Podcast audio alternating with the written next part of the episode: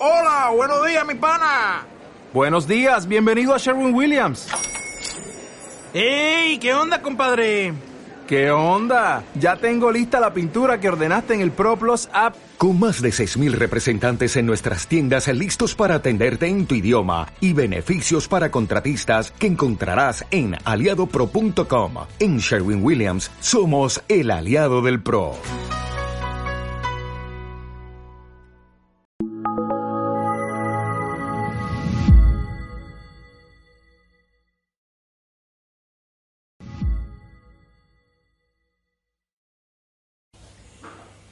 Bien, pues ya hemos eh, desarrollado la mitad de, este retiro para matrimonios. Es un bloque que responde a las palabras de San Agustín, que ya hemos repetido 17 veces, y es el no venirme, y nos hemos intentado conocer a través de una definición eh, que, del hombre, que es un ser que tiene una grandeza, el mismo hombre tiene una grandeza, el ser humano, una bajeza, luego tiene una sociabilidad, ¿eh? que hemos desarrollado en el matrimonio, y, nos falta el otro campo de la sociabilidad que viene después, y, finalmente, pues, eh, esta llama la vida eterna, o sea, que después de vivir aquí X años, pues se va a vivir toda la eternidad. Sea, que- porque se ha convertido en, pues, inmortal o en eterno. Y, y ahora vamos a hacer una meditación, diríamos, puente, que es la más bonita para predicar los sacerdotes. Porque también está más al alcance de la mano, ¿no? O sea, que no, no, no, no hay misterio. O sea, está, está muy cerca del misterio, pero es, pero me acuerdo que estaba dando una, predicando una novena de la Virgen y, entonces había elegido pues el salmo, que no es un salmo, pero en fin, lo que se usa como salmo responsorial, que dice, tú eres el orgullo de nuestra raza. Entonces había allí en esa iglesia un sacerdote mayor, que era una gran persona, muy trabajador y excelente músico, pero a aquello no le gustaba absolutamente nada. Y decía, eso no casa con la Virgen. Y el párroco le decía, déjale en paz, si lo pone el leccionario y quiere decir que ha elegido, pues eres eres el orgullo de nuestra raza. Pues eres el orgullo de nuestra raza. Vamos a ver qué pasa cuando tenemos un cristianismo que durante 200, más de 200 años está desconectado con la iglesia. Está conectado con la iglesia del cielo, pero desconectado con la iglesia de la tierra. Porque es un cristianismo en que se ha desatado una, una persecución tremenda y no hay ningún sacerdote. Entonces, ellos van, eh, pues 200 años son cuatro generaciones o, o X generaciones, pues que se transmiten la fe pues, unos a otros y eh, de esto hay muchos ejemplos, pero ponemos uno de ellos. Total, que en un cierto momento, pues una, una organización de la Iglesia que tiene una función misionera, pues llega a ese país y construye un templo. Y, aparecen los misioneros, ¿no? Dos misioneros, pongamos por caso. Y los cristianos están recluidos en una isla cercana y solamente van al mercado a comprar. Entonces han visto el templo, no saben qué es un templo, no han visto jamás un templo, y llevan 200 años sin saber lo que es un templo, han sido todos arrasados. Entonces, pues nada, empiezan a dar vueltas y ven que hay un señor que va vestido de, blanco y, los hombres no hacen nada, porque los hombres son hombres, pero las mujeres tienen más capacidad de enterarse de las cosas y empiezan a, mirar y primero entran dentro de esa casa que además, perdón, pero es blanca también, ¿no? Que fue destruida y ha sido reconstruida íntegramente y entran en la casa y, y ven allí pues que hay una está pues, una, una mujer muy grande, una estatua, en fin, que está y, y hay un momento ya pues que se topan con él, se topan no, quieren hablar con el, con el este. Y entonces le preguntan, ¿usted quién es? Que no sabe hablar prácticamente su lengua, pero en fin, mal que bien, algo sabe, pues ha aprendido de memoria una serie de palabras que a lo mejor no sabe muy bien lo que dice, pero lo, dice. ¿Usted? Y, dice, él explica, bueno, pues yo soy un sacerdote católico. Pues nosotros no hemos visto nunca un sacerdote católico. Entonces le pregunta, ¿y usted eh, es usted soltero? Y dice el sacerdote, sí, soy soltero. ¿Y usted reconoce la autoridad del Papa de Roma? Y contesta el sacerdote, sí, yo reconozco la autoridad del Papa de Roma, soy católico. Y, la tercera pregunta que le hacen, ¿y qué, qué, es para usted la Virgen? Bien, pues es, eh, esto es la Virgen. Cuando eh, se ha tenido la suerte, que, que, no se puede hacer en la iglesia en todas partes, ¿no? pero de estar en una de haber vivido tu infancia en una iglesia eh, hermosa, iglesia de piedra, que tiene un órgano mm, pues buenísimo, ¿eh? de la mejor firma de órganos, comprado pues, por una persona que ha querido ayudar, me he traído desde de otro sitio, y que luego pues canta todo el pueblo, o sea, absolutamente todo el pueblo no sé si quizá hay uno o dos que les dicen que es mejor que no canten, que recen sin cantar, pero canta todo el pueblo y tal. Y es impresionante el, cómo se explica lo que es la Virgen a través de la música, no de un compositor, sino de muchos, pero la misma misa de Ángeles, ¿no? Y entonces están cantando todo, todo el pueblo, hombres y mujeres, alternándose. ¿eh? Dice que proternos homines e proternos transaluten de Shelly de De repente se hace un silencio sepulcral. ¿no? El órgano queda reducido a la milésima parte, porque tiene un organista buenísimo, ¿eh? que es profesional y que lo hace maravillosamente. Y de repente, solamente voces blancas, ¿eh? que son una delicia, es para esos gozarrones de los hombres ¿no? y esas voces fuertes de las mujeres, que dicen, y muy despacio dicen, et incarnatus es de Espíritu Santo, ex María, Virgen factus es. Pues es la letra porque el Mesías se encarnó por obra del Espíritu Santo y nació de Santa María Virgen. Pues yo quisiera, eh, ¿verdad?, mm, servirme de la historia de un papa que lo cuenta de varias maneras. O sea, dice, yo, ¿verdad? porque había aprendido poco de su madre, que había muerto muy joven, mucho de su padre y, muchísimo del pueblo en el que estaba. Y, yo había aprendido a, tener una gran devoción a la Virgen, pero en el fondo tenía un temor de que esa, eh, esa devoción mariana eh, tomara la delantera a, la devoción a Jesucristo. Otras veces eh, él mismo hace una reflexión muy parecida. O sea, dice, eh, yo pensaba si el pueblo eh, no está oscureciendo la figura de Jesús, eh. Y ya está. Ya interviene, como era un hombre pues, lleno de buena voluntad, pues siempre que la gente tiene buena voluntad, Dios actúa. Entonces apareció un libro que es probablemente el libro mejor que se ha escrito sobre la Virgen, es un tema dificilísimo la Virgen, como es dificilísimo la Eucaristía. hay muy pocos temas en la Iglesia que son dificilísimos que tengan un libro bueno. Y este es posiblemente el mejor libro de la Virgen.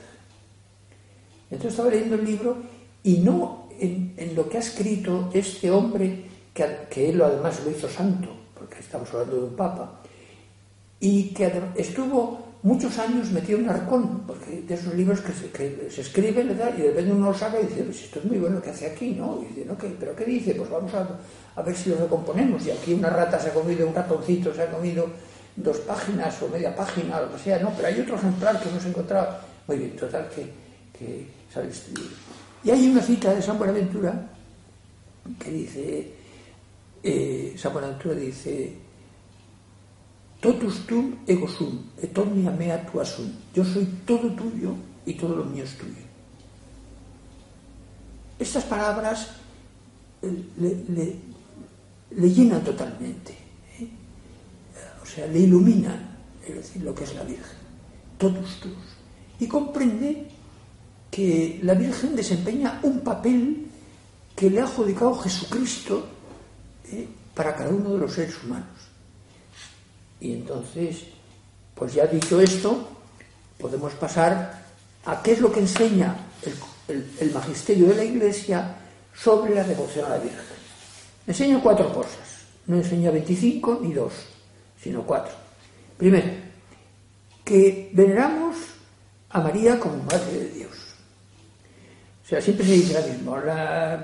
Eh, ya se sabe, cada vez que hay alguien que estudia teología y es joven, pues está entusiasmado porque ha descubierto una cosa que es fantástica, entonces lo, dice como, con toda la fuerza, que nosotros no somos la religión de un libro, muy bien, somos la religión de una persona, muy bien, de acuerdo.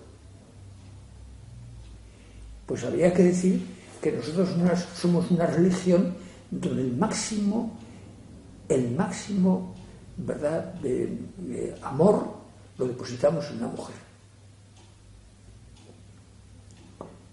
O sea que cuando, por ejemplo, yo oigo decir, ¿no?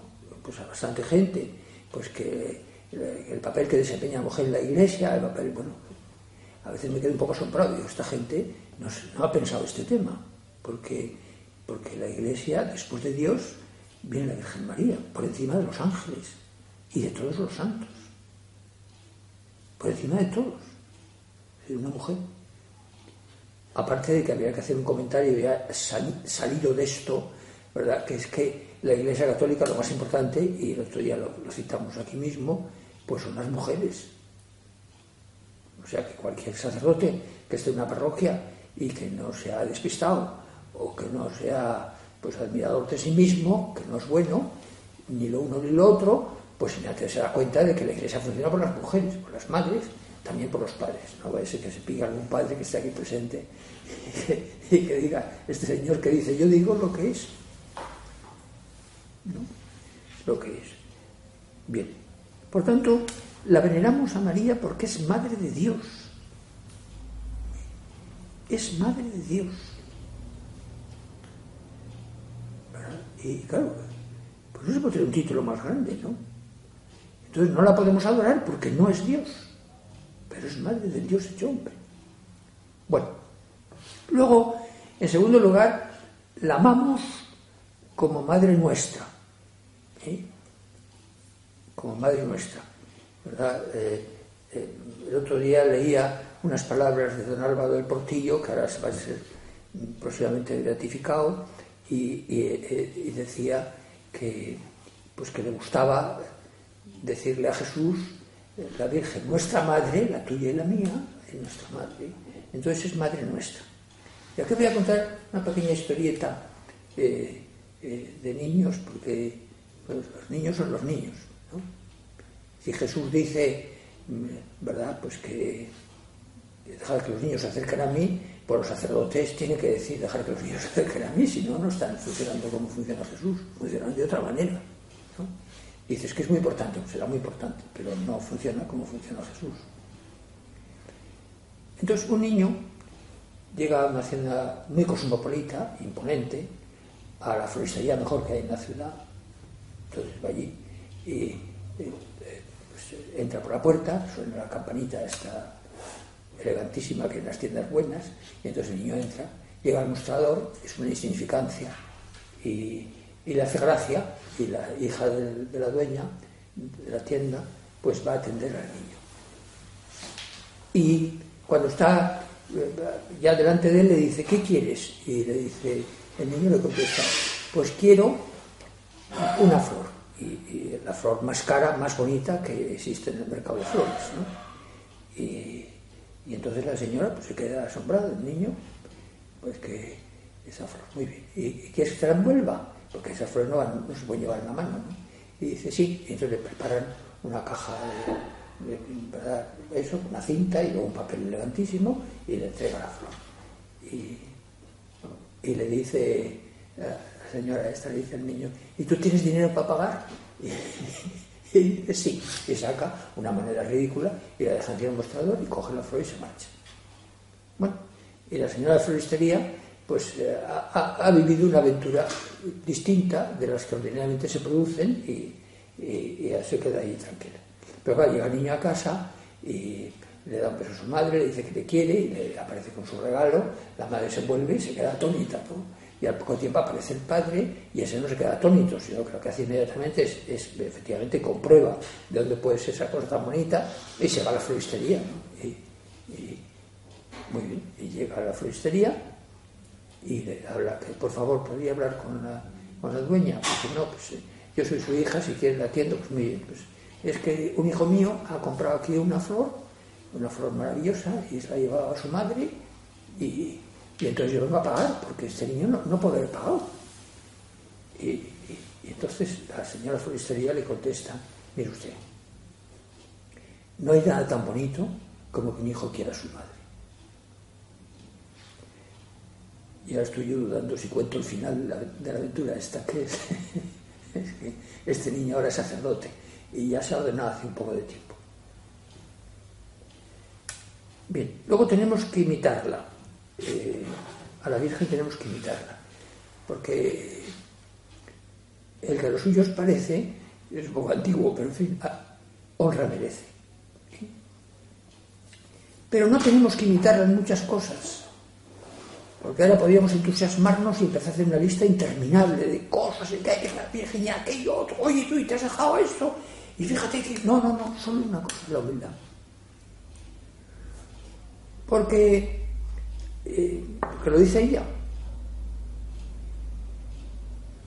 Porque, porque han visto la humildad de su esclava, yo os he visto, por eso me llamarán bienaventurada todas las generaciones. Entonces, ella ya ha dicho, y nos ha puesto en bandeja, no tenemos que discurrir nada, no, lo más importante de la Virgen es que estuvo allí en Nazaret, que era un sitio tan pequeño, o lo más importante es que era, no, no, lo más importante es que era humilde. Y esto, eh, pues, eh, es muy interesante, ¿no? Porque, porque si consiguiéramos ser más humildes, ¿no? Pues eh, funcionaría mejor todo. Porque, ¿qué virtud le podemos preguntar a un niño que, que, tenga mucha pesquis, ¿no? ¿Tú qué virtud prefieres de tu madre? Y tendría que decir niño, yo que sea humilde. Es que las personas humildes son encantadoras.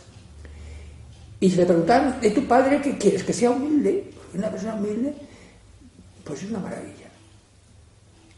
Estaba yo un día en un, una tertulia con mucha gente y una señora estaba en el asiento de al lado le preguntó a San José María Escriba ¿cómo sabe una persona que es humilde? Era la pregunta, ¿no? Y entonces le contestó contestación rapidísima, ¿no? Porque se siente muy soberbia. Porque todos los humildes se sienten soberbios y todos los soberbios se sienten humildes. O sea que si tú cuando estás viendo esta faceta tan preciosa de la Virgen dices que yo me parezco mucho a ella porque se me da muy bien, hay que empezar desde, desde el principio porque esto no está enfocado. O sea, tenemos que parecernos a la Virgen en humildad.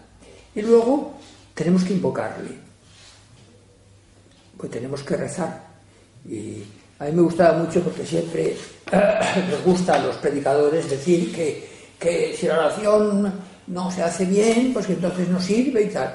Y el bondadoso San Juan 23, eh, entre muchas frases interesantes que tiene, una de ellas es decir, el rosario rezado es el que no se reza. Por lo tanto, dices que lo rezo de prisas, que no me entero. No, tú sigues rezando el rosario. Tú reza la Virgen, rézale. Reza el rosario y rezale lo que quieras. En ese mismo libro, en ese mismo libro en el que mm, encontró el totus tus, yo soy todo tuyo, ¿eh? que es lo que se llama la esclavitud mariana, que no vamos a tocar porque es un tema, nos daría para, mucho tiempo, eh, en ese mismo libro se explica que la Virgen es el camino fácil, corto, seguro y perfecto para ir a Dios. ¿En qué se diferencia una persona cristiana, que es muy devota a la Virgen, de una persona cristiana que es un poco fría en este tema? ¿En qué se diferencia una familia cristiana que tiene devoción a la Virgen de una familia que es cristiana, pero que no tiene así mucha cosa hasta la Virgen, porque a veces cuando se dice, no, Jesús y tal.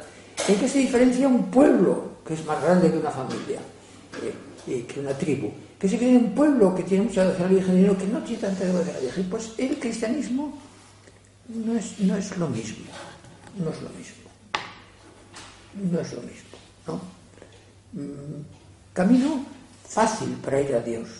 O sea que es que me atormento. Otra cosa es que Dios te quiera someter a pruebas que sobre todo tiene pues, a los santos, que les ha dado unas gracias muy especiales, y claro, les tiene que también que exigir. ¿eh? Pues ese libro eh, que hemos leído todo, por ejemplo, pues de la fundadora de la Madre Teresa de Calcuta, pues que explica las dificultades que tuvo. Pero claro, si, si estás haciendo una labor que te admira todo el mundo y además estás atendiendo a los que son más Dios, porque, porque yo soy, yo soy, yo soy, yo soy el pobre y soy el, niño y soy el... Y, entonces, pues, ah, pues entonces Dios te somete unas pruebas que a nosotros probablemente no las busques porque no las vas a encontrar. Es un camino fácil, fácil, fácil, las cosas pueden ser difíciles o fáciles, y este es, un camino fácil, es un camino corto, porque se llega enseguida a Dios por la Santísima Virgen.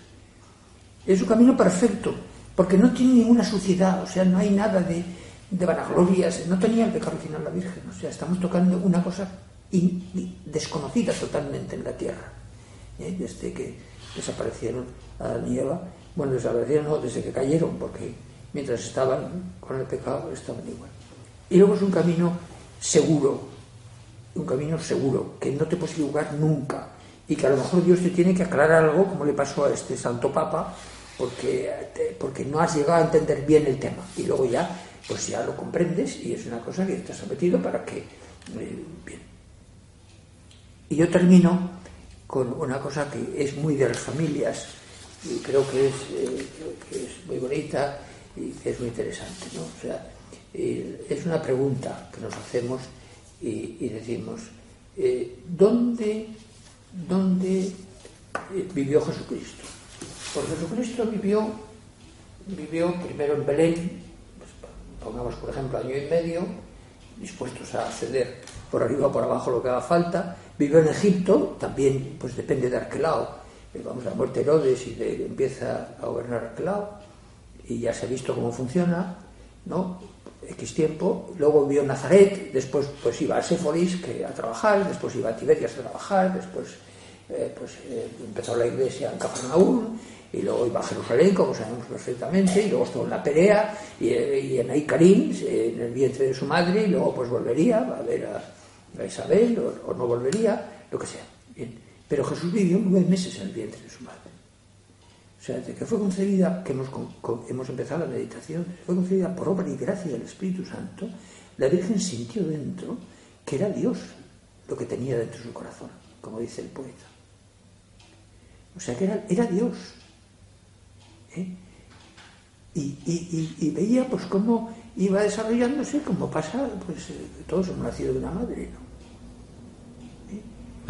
Y, y ese trato de la Virgen con Dios pues es muy bonito para que ella nos ayude para ser, para olvidarnos de nosotros mismos, para servir a los demás y para enamorarnos de Dios.